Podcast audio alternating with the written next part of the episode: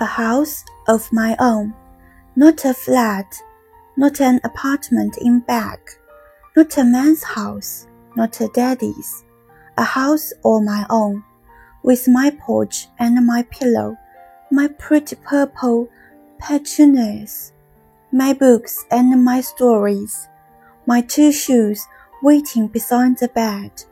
nobody to shake a stick at, nobody's garbage to pick up after.